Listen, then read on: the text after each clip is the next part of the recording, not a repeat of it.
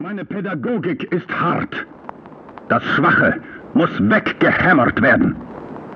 In meinen Ordensburgen wird eine Jugend heranwachsen, vor der sich die Welt erschrecken wird. Eine gewalttätige, herrische, unerschrockene, grausame Jugend will ich. Jugend muss das alles sein. Schmerzen muss sie ertragen. Es darf nichts Schwaches und Zärtliches an ihr sein. Das freie, herrliche Raubtier muss erst wieder aus ihren Augen blitzen. Stark und schön will ich meine Jugend.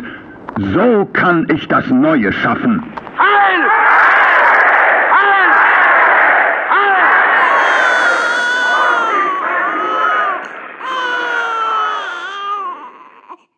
Die Geburt hatte sich lange hingezogen. Wie tot liegt die junge Mutter zwischen den aufgetürmten Kissen, die das Blut auf dem Laken nur notdürftig verbergen. Schweißnass und dunkel kleben lose Strähnen an ihren Wangen. Neben sie hat man den Säugling gebettet. Seine kleinen Fäustchen presst er gegen das Mündchen. Sein zarter Haarflaum glänzt dunkel und nass. Jetzt hebt er sein Kinn und wendet das kleine zerdrückte Köpfchen in Richtung seiner erschöpften Mutter. Seine winzigen Nüstern scheinen zu schnobern und zu schnuppern. Seine hauchdünnen Lippen öffnen sich leicht und schließen sich wieder, dann sieht man die rosige Zunge. Mühsam öffnet der Säugling sein rechtes Augenlid, darunter in klarem Blau schimmert die Iris, leuchtend, ohne grünen oder gräulichen Einschlag und ohne die schieferfarbene Umrandung, so dass der Ton um die Pupille fast entgrenzt wirkt. Die Iris zeigt die gleiche leuchtende Farbe wie die der Mutter. Später würde dieses Kind seinen strahlend blauen Blick gezielt einsetzen.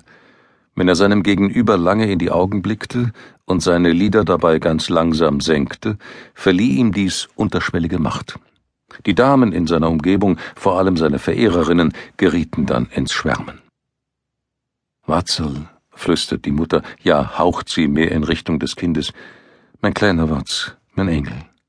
Dann sinkt sie in einen schweren Schlaf.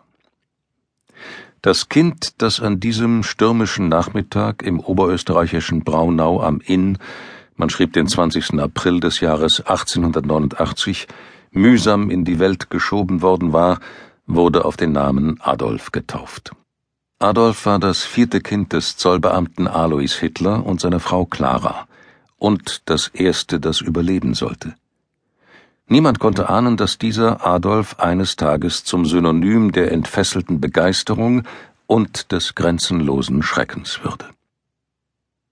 Adolf Hitler selbst sollte später tüchtig an der Legende seiner Herkunft stricken.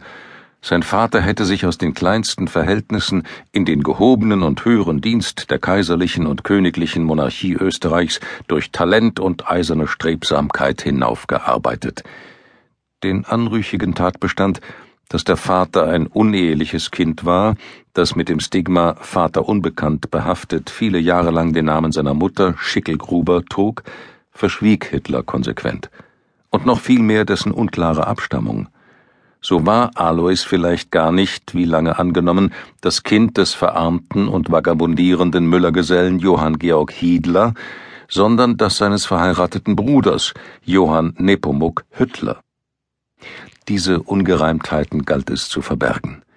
Denn wäre Johann Georg der Großvater Adolf Hitlers, hätte sein Vater mit Clara Pölzel seine Cousine zweiten Grades geheiratet. Noch enger wäre das Verwandtschaftsverhältnis mit Johann Nepomuk als Vater, dann nämlich wäre Alois der Onkel seiner Frau Clara. Denn Johann Nepomuk war der Großvater von Clara, möglicherweise aber zugleich auch der Vater von Alois. Wer von den beiden Brüdern auch immer der Erzeuger gewesen sein mag, Adolf Hitler war das Ergebnis enger sozialer Inzucht.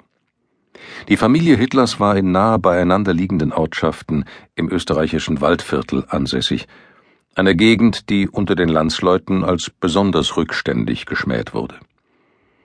Durch die im Nebulösen gelassenen Tatbestände heizte Hitler ungewollt das Tratschen über seine Herkunft noch an, Sogar von jüdischem Blut wurde geunkt, das zu einem Viertel in seinen Adern fließen sollte.